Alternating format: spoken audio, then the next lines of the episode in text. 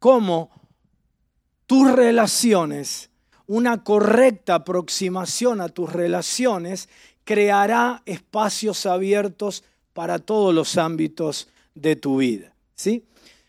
Dios quiere encaminarte en su propósito. Él ya pensó cosas maravillosas para ti. Tiene un plan perfecto. Él te predestinó en amor, es decir, creó un destino de plenitud para tu vida, de abundancia. Sin embargo, muchos viven en estrechez, muchos viven en limitación, con horizontes cerrados, cuando Dios desea que nosotros vivamos en espacios existenciales, en, espacios de vida llenos de abundancia, de plenitud, en espacios abiertos.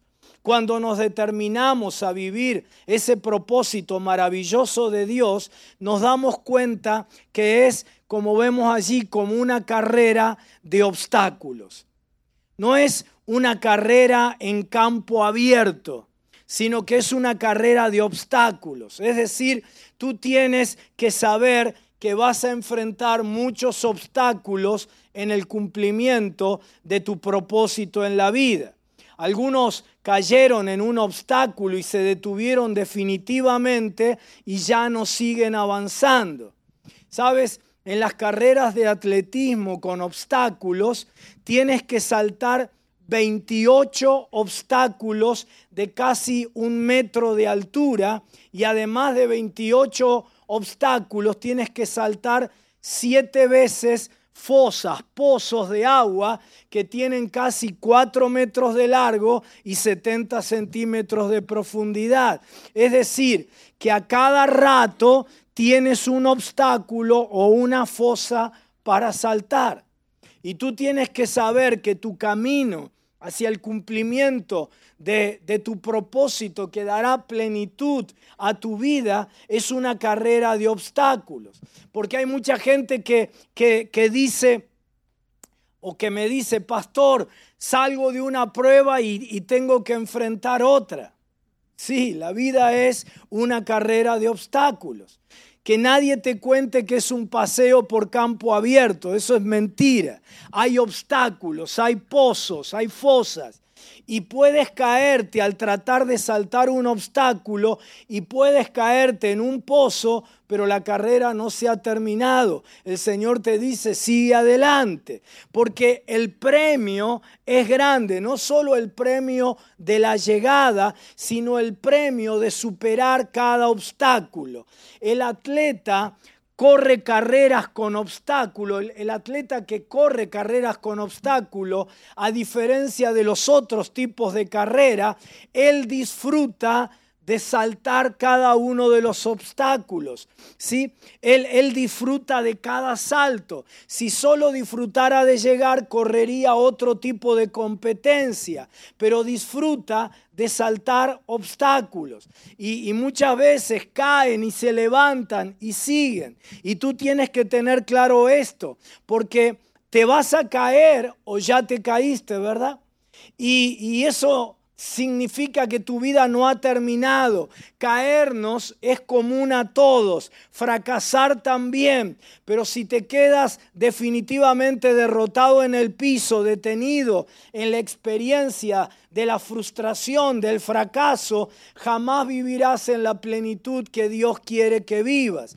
La resignación nos hace vivir en espacios estrechos, pero hoy Dios quiere destrabar tu vida, quiere ampliar tu vida. Dios hoy va a enseñarte que Él crea espacios abiertos para que tú avances, porque saltar obstáculos te da la satisfacción de superar límites, de extender el territorio, como cantábamos recién, de, gozarnos en cada batalla, ¿verdad? ¿Sí? De, de, extender nuestro territorio. Dios te dice, todo lo que pisare la planta de tu pie será tuyo, pero el obstáculo te dice, hasta aquí, hasta aquí llegaste, no podrás avanzar. Y como nos decía nuestro pastor recién, se confrontan las palabras que Dios nos ha dado con nuestros temores y los obstáculos hacen revivir nuestros temores y esas palabras de freno, de impedimento. El obstáculo te dice hasta aquí, no puedes pasar, no puedes ir más allá. Así que cuando saltas el obstáculo, sientes que tu territorio se extiende, que lo que pretendió limitarte no pudo y que si se cumple, si se cumple lo que Dios quiere para tu vida, que las promesas que habían sobre David, que las promesas que hay sobre tu vida son sí y son amén, porque Dios está creando espacios abiertos para ti. ¿Cuántos lo creen? Quiero que lo veas en esta mañana en la vida de Isaac, el hijo de Abraham. Abraham se había muerto y Dios renueva el pacto de bendición que había hecho con Abraham lo renueva ahora con su hijo Isaac. E Isaac se encamina a vivir bajo el plan de Dios, creyendo que Dios lo bendeciría en todo. Es decir, se encamina a vivir en espacios abiertos de plenitud, de abundancia, de bendición. Se encamina a correr una carrera de obstáculos. Y el primero que enfrenta es el de la envidia de los que le rodean en tus relaciones interpersonales vas a confrontarte con la envidia de los que te rodean. Y tú también tienes que saber que Dios crea espacios abiertos en tu vida cuando superas la envidia. Dios comenzó a cumplir sus promesas e Isaac comenzó a experimentar la bendición de Dios sobre su vida. Dice el texto bíblico que sembró sus cultivos y que cosechó cien veces más de lo que había plantado. Dice que se hizo muy rico y poderoso. Y esto produjo la reacción de los que le rodeaban. Mira cómo dice el texto bíblico. Dice, adquirió tantos rebaños de ovejas y de cabras, manadas de ganados y, de, y, siervos, que los filisteos comenzaron a tenerle envidia. Cuando andamos en el propósito de Dios, experimentamos su bendición y eso produce reacción, envidia y oposición de algunas personas. Mira lo que le hicieron los filisteos. Dice, así que los filisteos taparon con tierra todos los pozos de Isaac. Eran los pozos que habían cavado los siervos de su padre Abraham. Esa era una zona desértica. Así que imagínate la importancia que tenía el tener un pozo de agua. De eso dependían eh, la, supervivencia, dependían los cultivos, el ganado, la vida humana. Y los filisteos creyeron que si le tapaban los pozos, Isaac ya no sería alguien poderoso, perdería todo. Creyeron, creyeron que eran los pozos la causa primera de su abundancia, cuando la causa era que la bendición de Dios estaba sobre su vida. Y no quedó allí la oposición. Dice, por último, Abimelech ordenó a Isaac que se fuera de la región. Vete a otro lugar, le dijo, porque te has hecho demasiado poderoso para nosotros. Lo echó de la tierra. Van a haber personas, querido hermano, querida hermana, en tu camino van a haber personas que al ver la bendición de Dios sobre tu vida van a sentir envidia, por verte bien, por verte que ya no, no eres el mismo que antes, que ya no vives angustiado como viven ellos, que no puedes... que, que, que, tú puedes enfrentar las dificultades con una paz que ellos no pueden, que ya no estás embarrado en, en pecados y en cosas que te limitan y que arruinan tu vida como lo están haciendo con ellos, que, tú puedes saber, puedes aproximarte cada día a la vida con alegría porque sabes que, sabes que tienes futuro, propósito y ellos se sienten amenazados en su mediocridad, en su chatura. Y la envidia los llevará a querer tapar tus pozos hablarán mal de ti, dirán mentiras, tratarán de trabar tu avance, querrán cerrar el pozo de tu bendición, te echarán de sus ambientes, de sus relaciones, te, harán a un lugar, te, te segregarán, te echarán de sus lugares. Algunos lo hacen porque son malas personas, pero sabes, la mayoría lo hace no porque sean malos, sino porque se sienten amenazados en su mediocridad por tu plenitud, por tu excelencia, por tu avance, por tu progreso, y no pueden manejarlo. y reaccionan negativamente. En el fondo es una cuestión de poder. Mira como dice allí al final, dice, porque le dijeron que la causa era porque te has hecho demasiado poderoso para nosotros. Creen que si ellos ejercen su poder, su fuerza, van a vencer tu poder sin saber que tu bendición no es fruto de tu poder, sino que tu bendición es fruto de la maravillosa obra del Señor en tu vida. Que vos estás allí en, esa situación, que estás allí en esa posición, que estás allí en la vida, en ese estado interior de equilibrio, de balance, de paz, porque Dios es el que te ha bendecido. Isaac no se quedó lamentándose, no se quedó diciendo, ay, qué, vida me ha tocado estar en estos ambientes, tirado en el camino. Saltó el obstáculo de la envidia y de la oposición.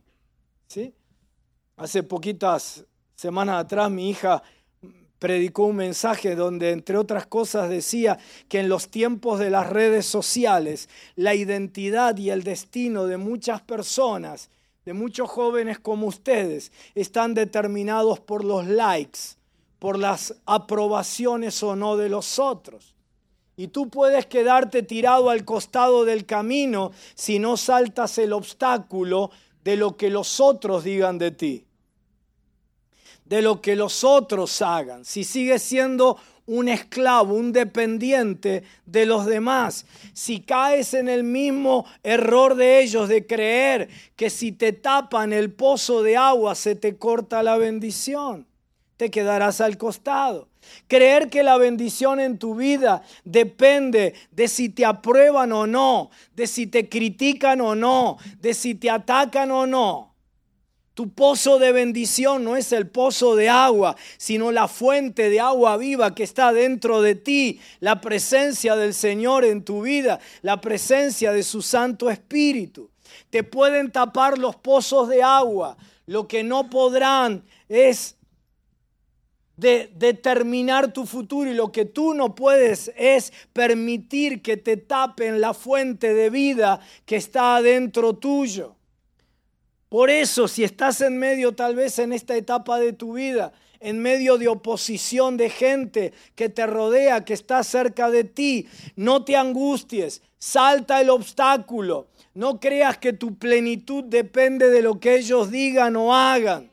No, no, no dejes que los, los navales te condicionen. Tu bendición viene de Dios.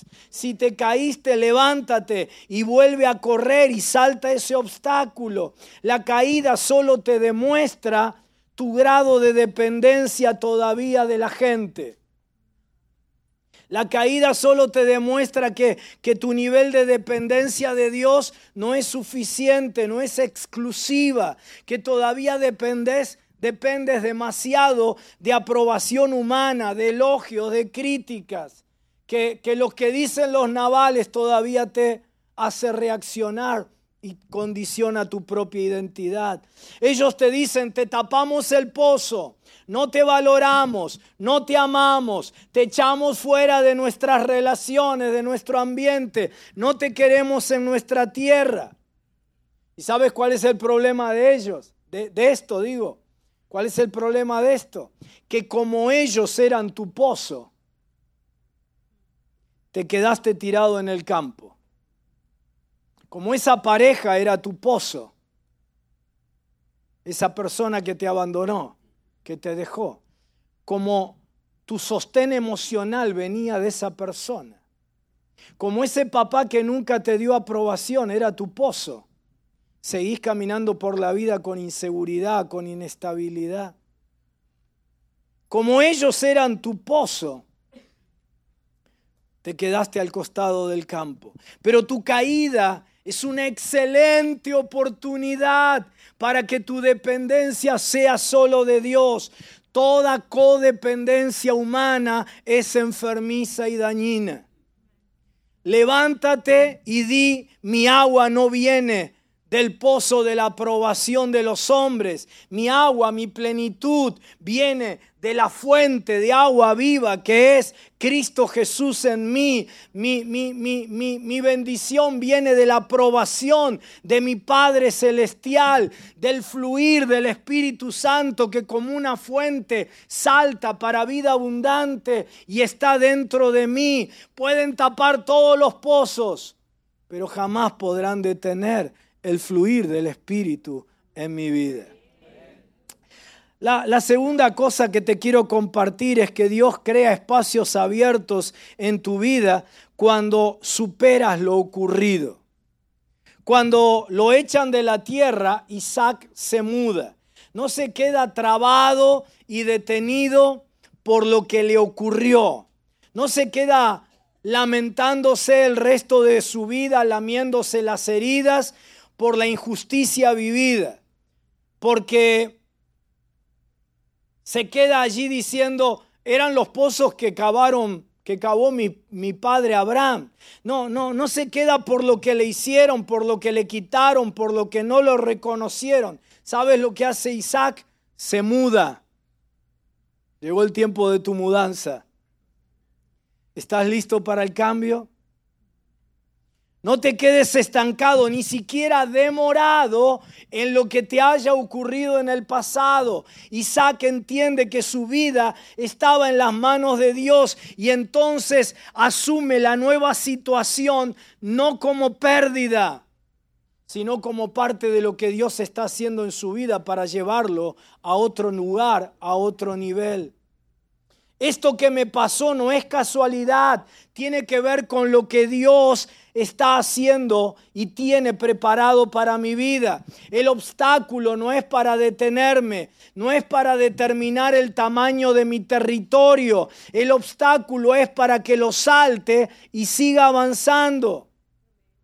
No sé, no sé qué te pasa a ti, pero a mí me gusta orar, Señor, dame el territorio sin obstáculos. No, no es así como funciona. Los obstáculos son para que sientas lo que siente el atleta cuando lo salta. A diferencia del que corre a campo abierto, que experimenta premios solo en la llegada, el que corre con obstáculos siente 35 veces durante la carrera, antes de la llegada, 35 veces la satisfacción de haber superado un límite, la emoción del logro, de la barrera superada. Pronto ustedes estarán en el nuevo edificio. Gloria a Dios. Y ese día será una fiesta. ¿Cómo me gustaría estar ese día, no? Pero será una fiesta extraordinaria. Pero hay 35 obstáculos antes.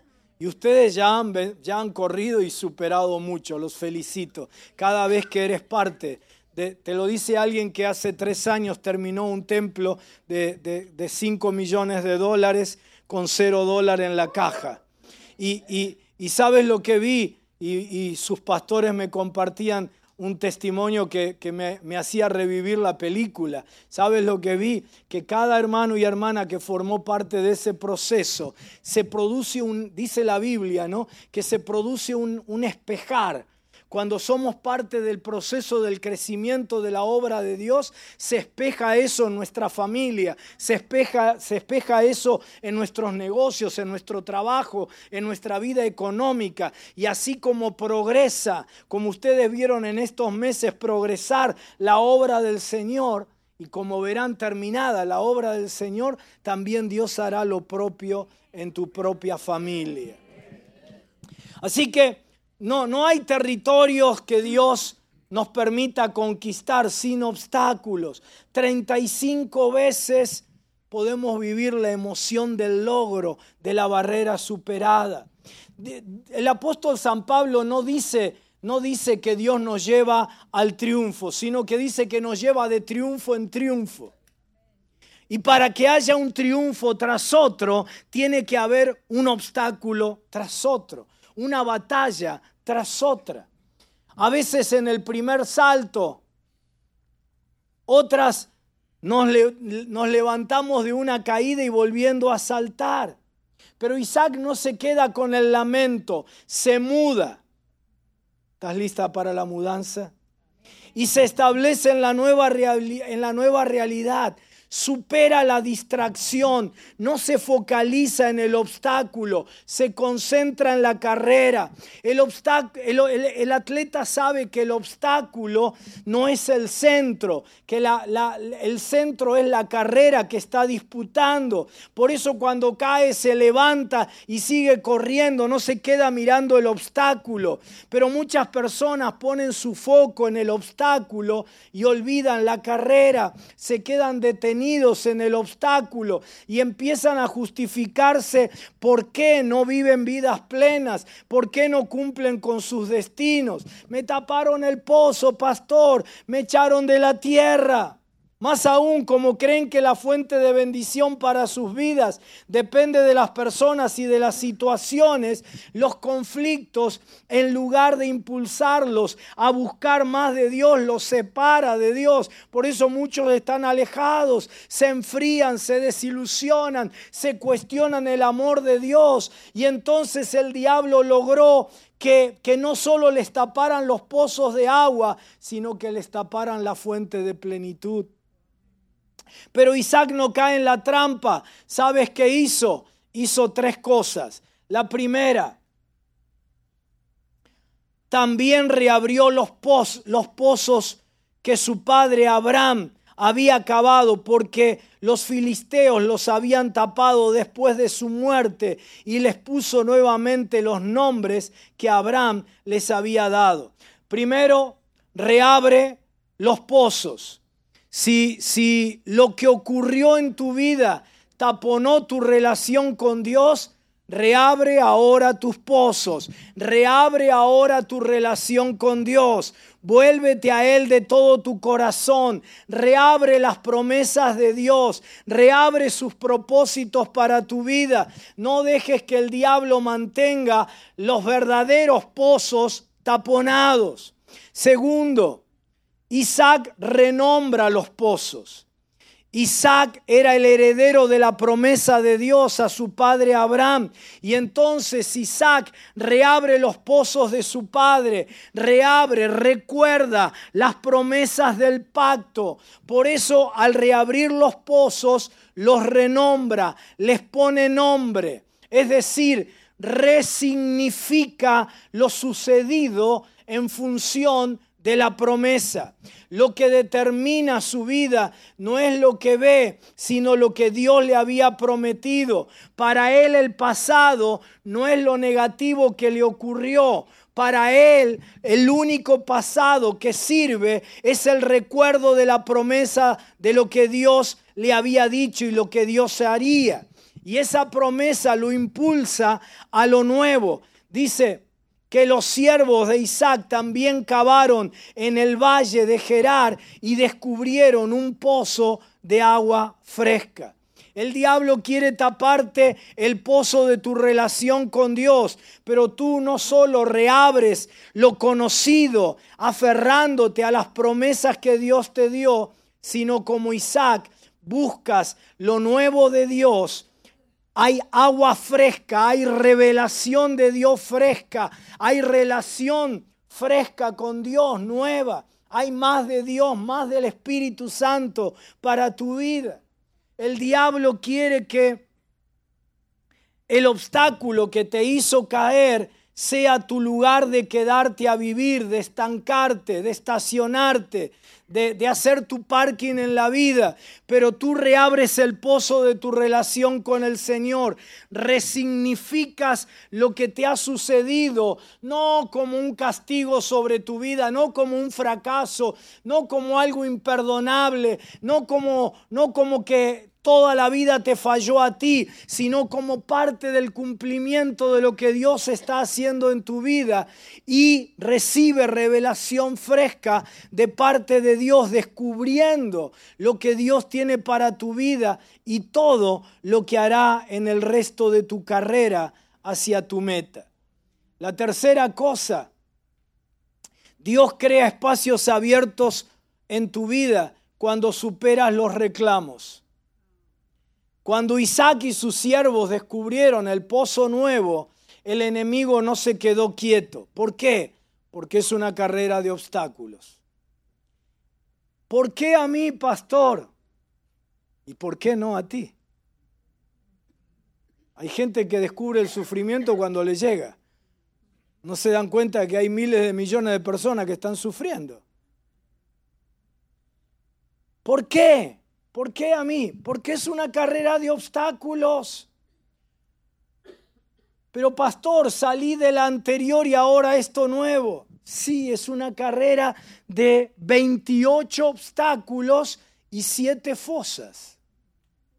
Pero, pero, pero, pastor, ya debo ir por el obstáculo 29.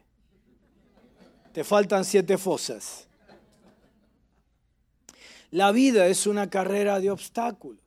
¿Qué fue lo que pasó después del descubrimiento del nuevo pozo?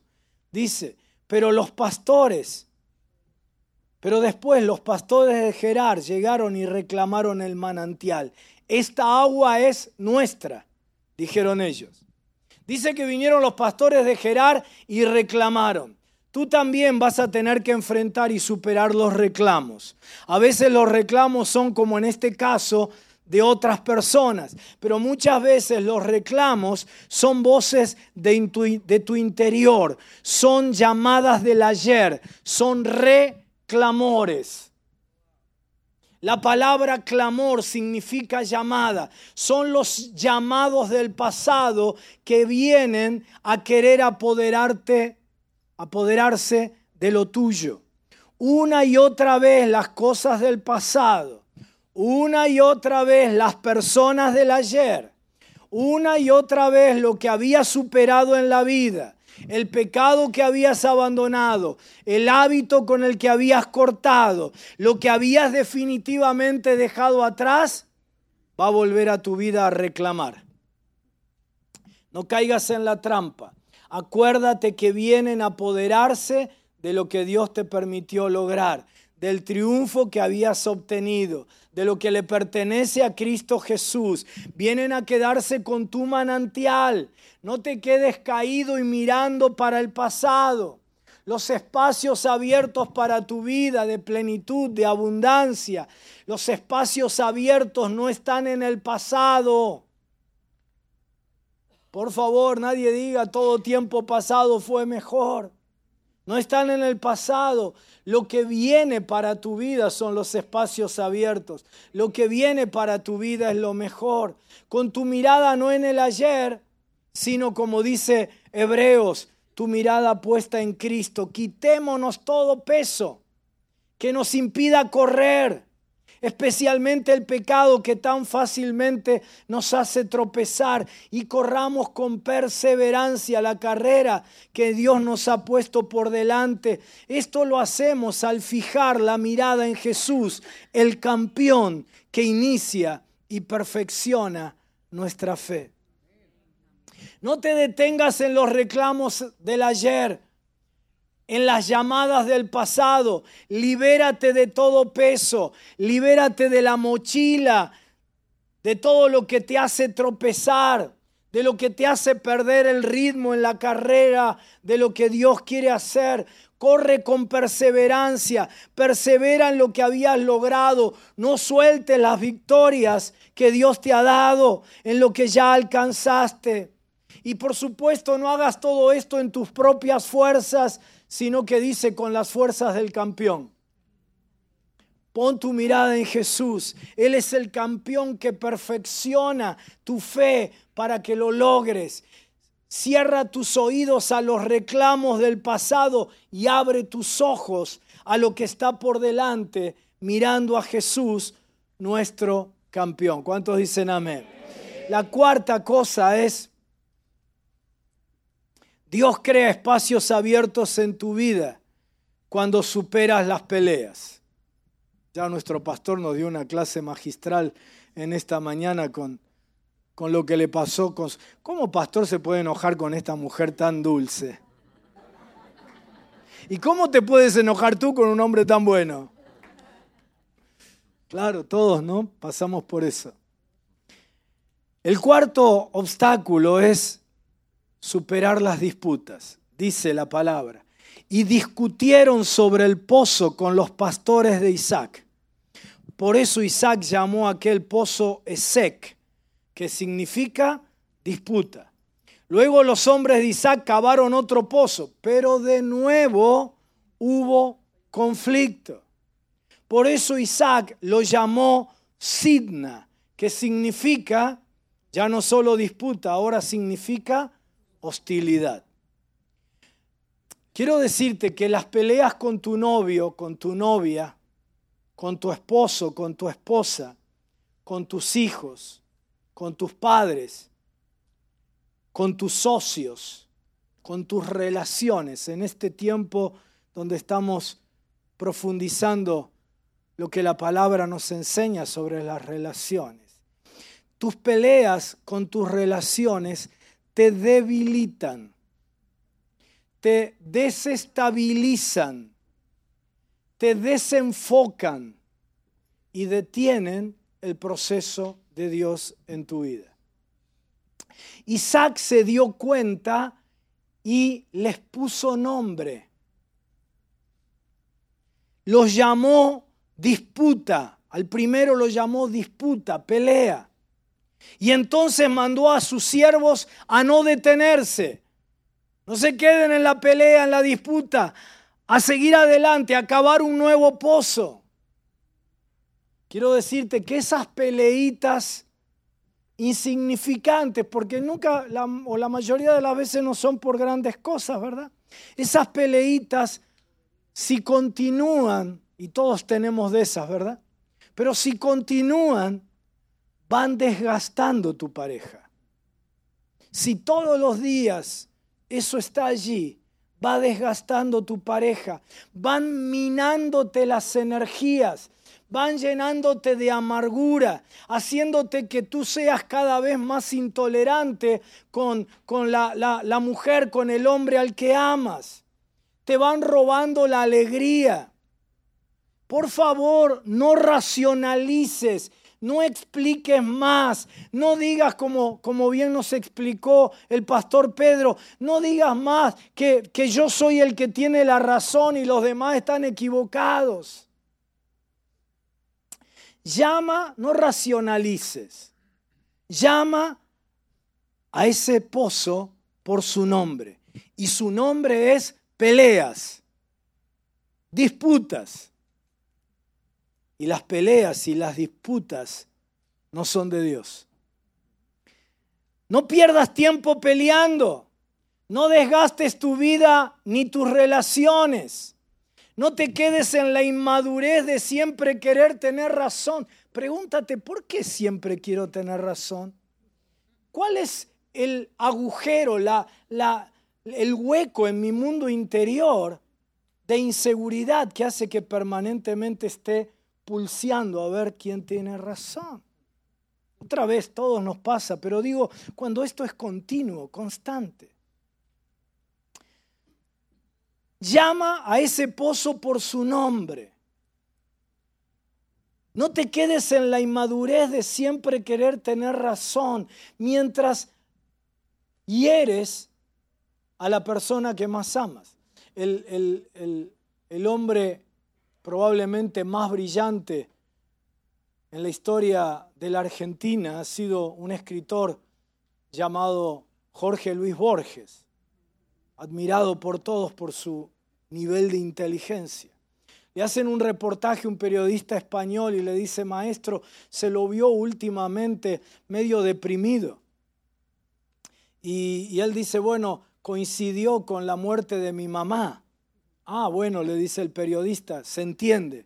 Y él dice, no, no, no, pero la depresión no fue por la muerte de mi mamá, sino porque ella siempre me decía, Jorgito, tú quieres siempre tener razón, pero el éxito en la vida no está en tener razón, sino en ser bueno. Y dijo Jorge Luis Borges, y ahora que falleció me doy cuenta que ella fue feliz siendo buena y que yo soy infeliz teniendo razón.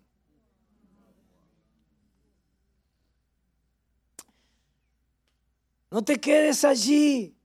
Salte de ese pozo. No es un pozo de bendición, es una fosa en la carrera de obstáculos. Porque si no lo haces, te hundirás. Si, si, si no sales de la pelea, de la disputa, te hundirás en el siguiente nivel, que ya no es pelea, disputa, se llama hostilidad. El siguiente pozo le puso por nombre hostilidad. Esto ya es un nivel mayor de conflicto. No te detengas allí, no te establezcas, no te parques allí. Hará que pierdas tu matrimonio, que tu conflicto con tu nuera o con tu yerno hará que pierdas a tus nietos. ¿Cuántas, ¿Cuánto dolor me produce cuando viene un abuelo, una abuela y me dice, pastor, ore porque mi nuera no me deja ver a mis nietos o mi yerno no quiere que vea a mis nietos? Los que no pueden superar las discusiones, las disputas, pronto entran en el segundo nivel que es el de la hostilidad. Dice el texto, pero de nuevo hubo conflicto. Cuando los conflictos y esas peleitas se repiten, todos los días, cotidianamente, llega un momento en que las relaciones se desgastan tanto que aquella persona a la que amábamos ahora la odiamos. Y uno dice, ¿cómo puede ser? Si se casaron enamoradísimos, estaban pegoteados todo el día. El pozo se hizo más profundo y ya no es disputas, sino hostilidad, odio, violencia. No, no te son permitidos por Dios ninguno de esos sentimientos ni actitudes. ¿Qué fue lo que hizo Isaac ante las disputas y la hostilidad? Dice, Isaac abandonó ese pozo, siguió adelante y cavó otro. Esta vez no hubo conflicto, dice. Entonces Isaac llamó a aquel lugar Rehobot, que significa espacio abierto. Dios está creando espacios abiertos para tu vida. Porque dijo, al final el Señor ha creado espacio suficiente para que prosperemos en esta tierra. Esto es lo que Dios está creando para ti, para tu familia. Isaac abandonó ese pozo y siguió adelante y cavó otro pozo y dice que esta vez no hubo conflicto y lo llamó espacio abierto. Cuando tú en lugar de pelear y querer siempre tener razón, cedes por amor, no cedes porque eres tonto. No cedes ni siquiera porque no tienes razón, cedes por amor. El resultado es que cambias la lógica de funcionamiento dentro de la pareja, la lógica de funcionamiento dentro de la sociedad en tu empresa, de la relación en tu trabajo. Y los que como vos se habían acostumbrado a pelear contigo, ahora ya no lo hacen. Porque en Argentina tenemos un dicho, quizás en tu país también, que, que dice, si uno no quiere, dos no pelean. Alcanza con que uno no quiera. Y entonces empieza a haber una nueva atmósfera se crea un nuevo ambiente. Dice que esta vez no hubo conflicto. La pelea y el odio generan espacios estrechos. ¿Por qué? Porque son el resultado de corazones estrechos, egoístas, míseros. Pero cuando tu corazón se ensancha para no quedarte en la pelea ni dar lugar a la hostilidad, se generan espacios abiertos de acuerdo, de amor, de armonía, de abundancia, de plenitud. Porque quiero que sepas que tu interior construye tu exterior. La gente quiere cambiar su exterior, pero nunca tus problemas están fuera de ti. Tus problemas son solo el, el, espejarse, el reflejo de tu mundo interior. Resuelve tus conflictos interiores y tu exterior será modificado. Corazones estrechos, territorios estrechos, corazones estrechos, relaciones estrechas, corazones ensanchados por el amor de Dios, territorios y relaciones ensanchados.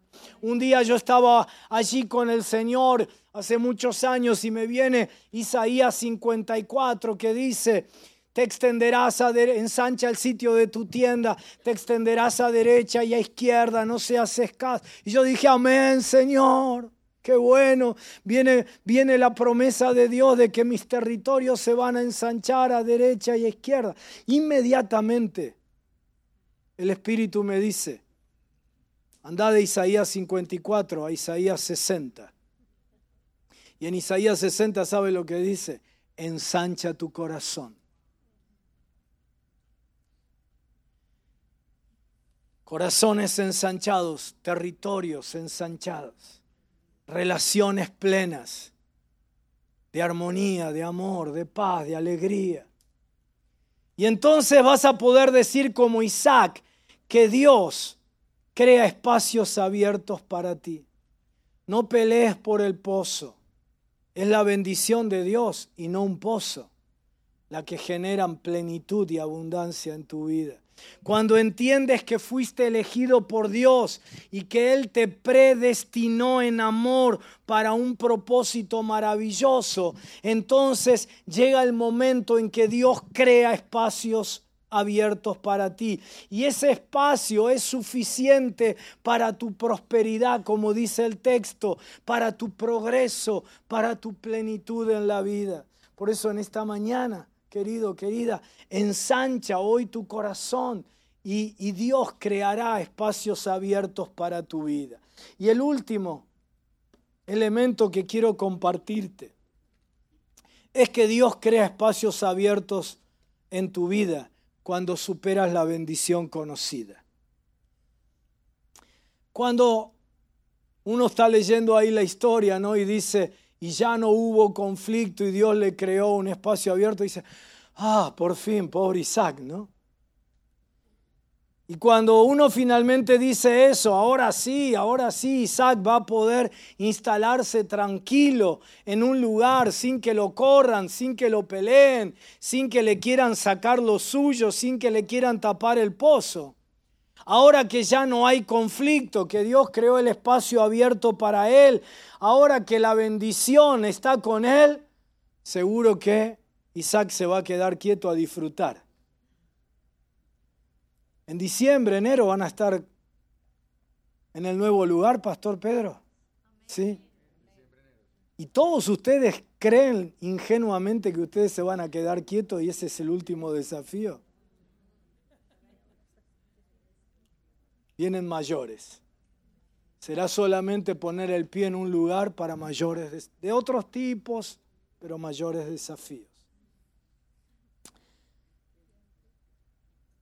Isaac no se quedó quieto. ¿Sabes por qué? Porque Dios lo quería llevar a otro lugar. Y dice, y de allí Isaac se mudó a Berseba. ¿Por qué mudarse si estoy en bendición?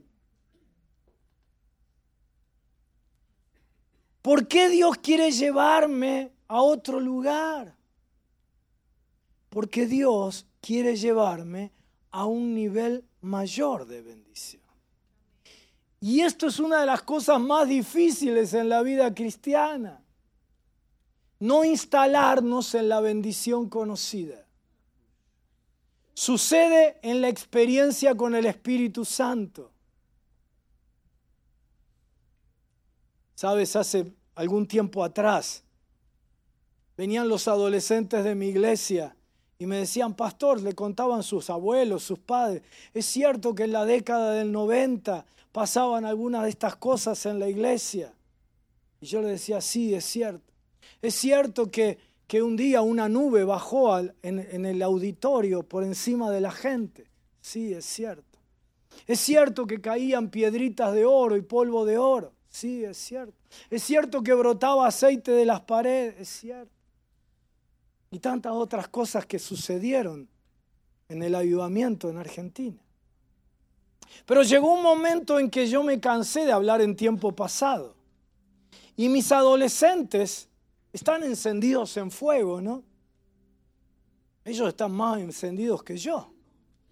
Así que ellos no necesitaban ver todo eso para que el Espíritu los encendiera. Mi generación sí necesitó para sacarnos del letargo de la religiosidad y hacernos vivir el mundo de la sobrenaturalidad.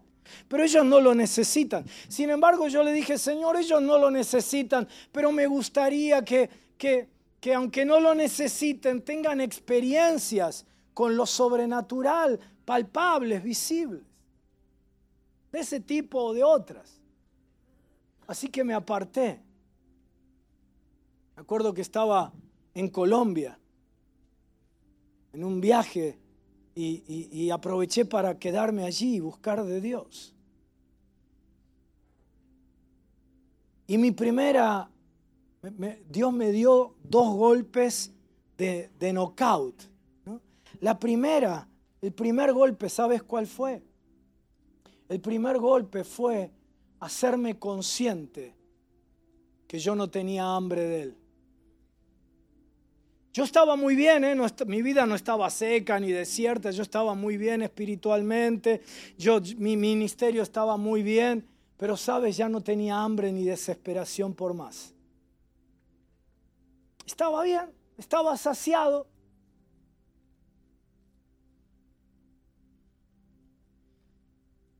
La Biblia dice que solo los que tienen hambre y sed serán saciados. Es como cuando tú comes mucho y viene la persona que te está cocinando y te dice, ¿quieres otro plato? No, ya no doy más. Pero cuando tú tienes hambre y sed, cuando tienes una santa desesperación por más, es que Dios te da más. Y, allí entendí la segunda cosa el Espíritu Santo me dijo, ¿sabes por qué te quedaste saciado y ya no tienes hambre de mí? Porque siempre que me buscaste en la vida, me buscaste para bendecir a la gente. Me buscaste por la unción, por los milagros, por las señales, por el poder, por, por las sanidades, por la salvación. Y todo eso está muy bien. Pero ahora yo quiero que primero me busques por mí.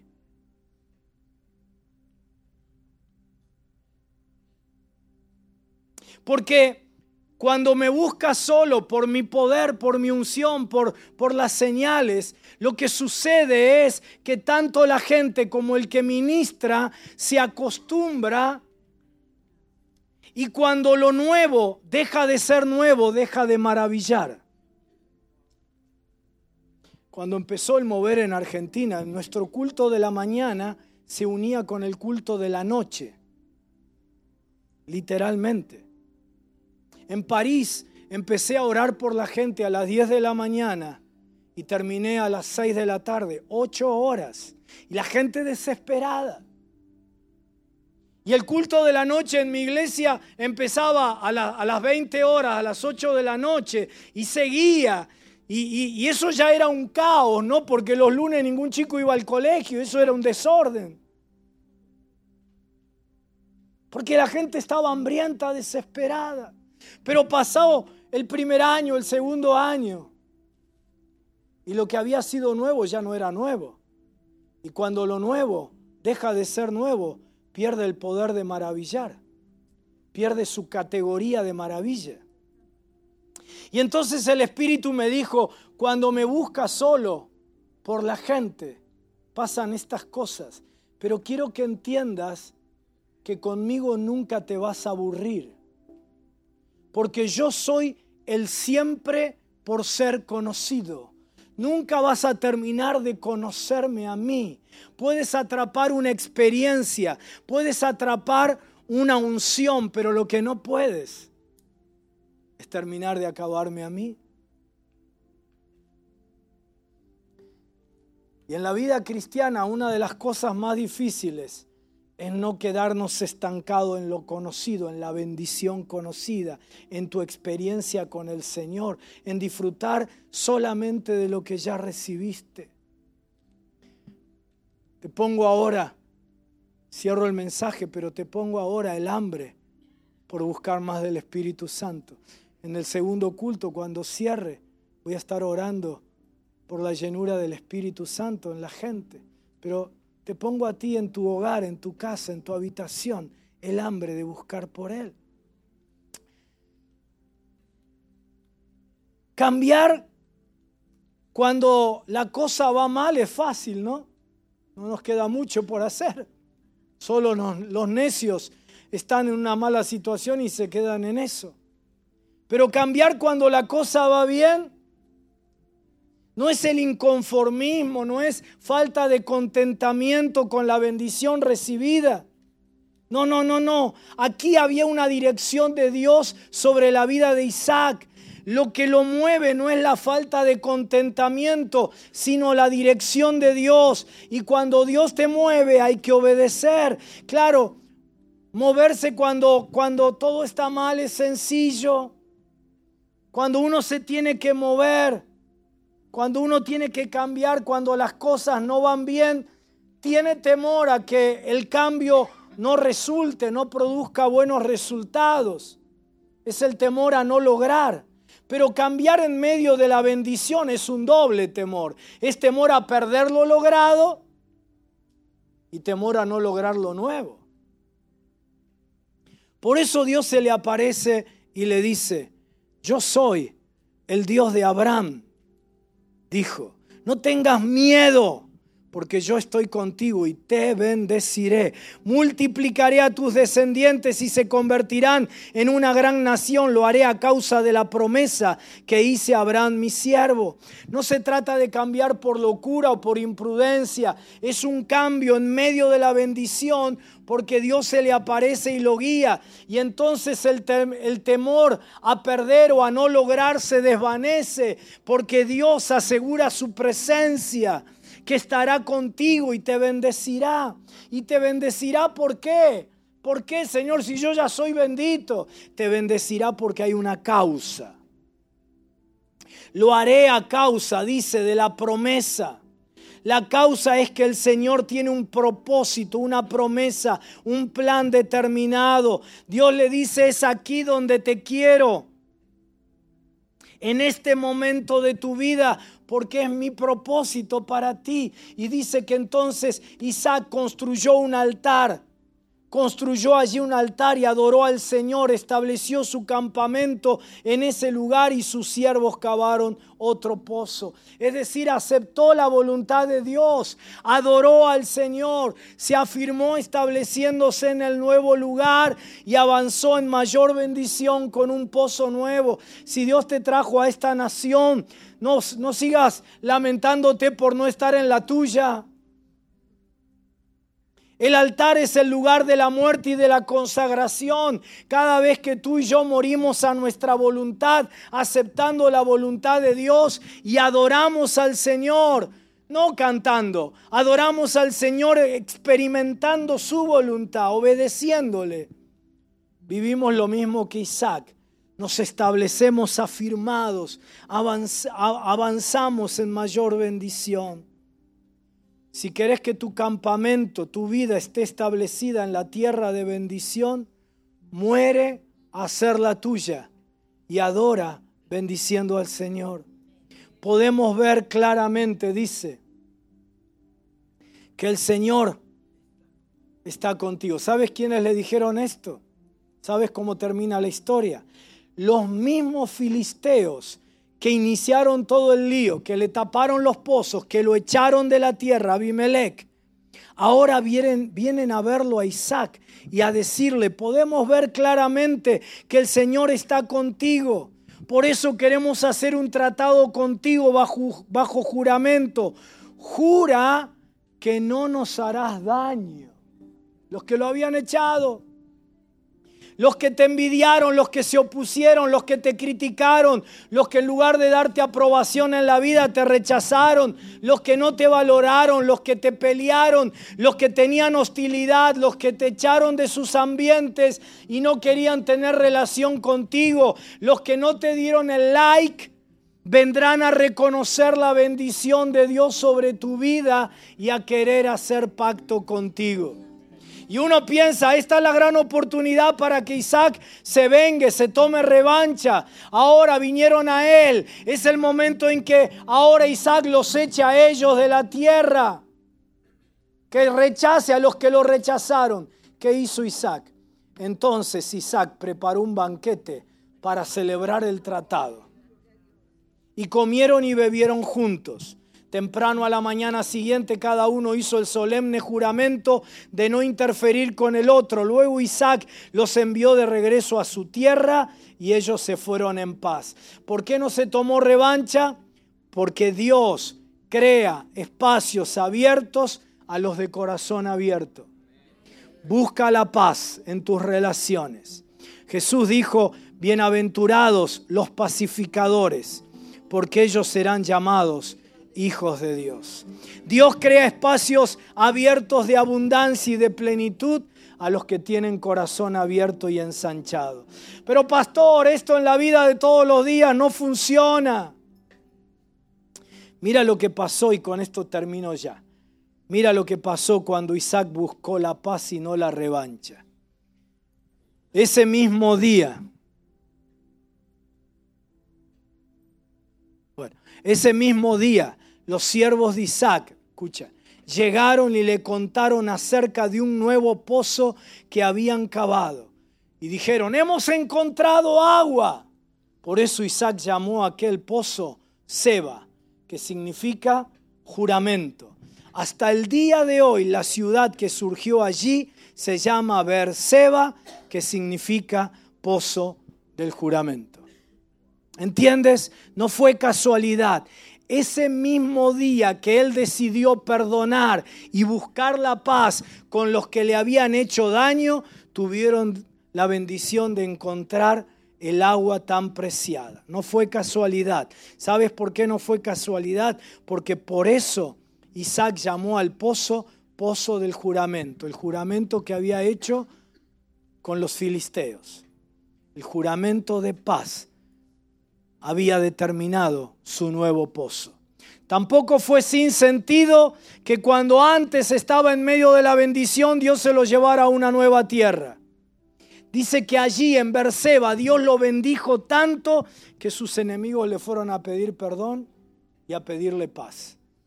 Pero además tenía propósito para el cambio. Lo llevó allí para darle más que un campamento. Hasta ese momento tiene campamentos en medio del desierto. Lo lleva ahí para crearle espacios abiertos de abundancia. ¿Sabes lo que sucedió? Fundó una ciudad que se sigue llamando hasta el día de hoy como la llamó Isaac. En Palestina muchos de los nombres han sido cambiados, pero Berseba se sigue llamando Berseba hasta el día de hoy. El otro día estoy viendo televisión y estaba un partido de, fútbol de la Champions League y jugaba un equipo alemán contra quién? Contra el Berseba de Israel. La ciudad de Isaac, el pozo del juramento, el pozo de la bendición de Dios, porque Dios tiene abundancia, espacios abiertos para tu vida, para tu familia. Ponte de pie, por favor. Cierra tus ojitos. Vamos a orar. Si en la carrera caíste, es tiempo de que te levantes. Vienen espacios abiertos para tu vida. Por favor, supera ahora en oración la envidia. No te enganches, como decimos en Argentina. Supera la oposición. Nada de eso determina tu vida. No dejes que Naval desdibuje tu identidad si te taparon el, pozo con falta de valoración en tu infancia, con rechazo, no te quedes allí si, en la vida sufriste injusticias. No te quedes allí. Tu, tu, abundancia y tu plenitud no depende del pasado. La trampa es creer que lo que te hicieron te determina, pero no. Tu plenitud depende del Dios que crea espacios abiertos para ti si eres capaz de creerlo. Supera todo lo ocurrido. Si, si eso produjo que te enfriaras, Reabre los pozos de tu relación con Dios. Si la palabra que creíste no se cumplió como vos creías que se iba a cumplir en el tiempo que creías que se iba a cumplir, reabre el pozo. Sigues creyendo en Dios, pero te cuesta creerle a Él, reabre el pozo. Dale un nuevo significado a lo que te falló, al fracaso.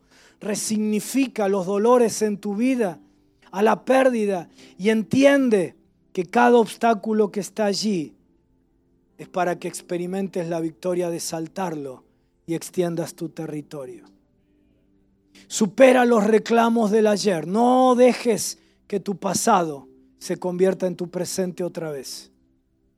Y limite definitivamente tu futuro.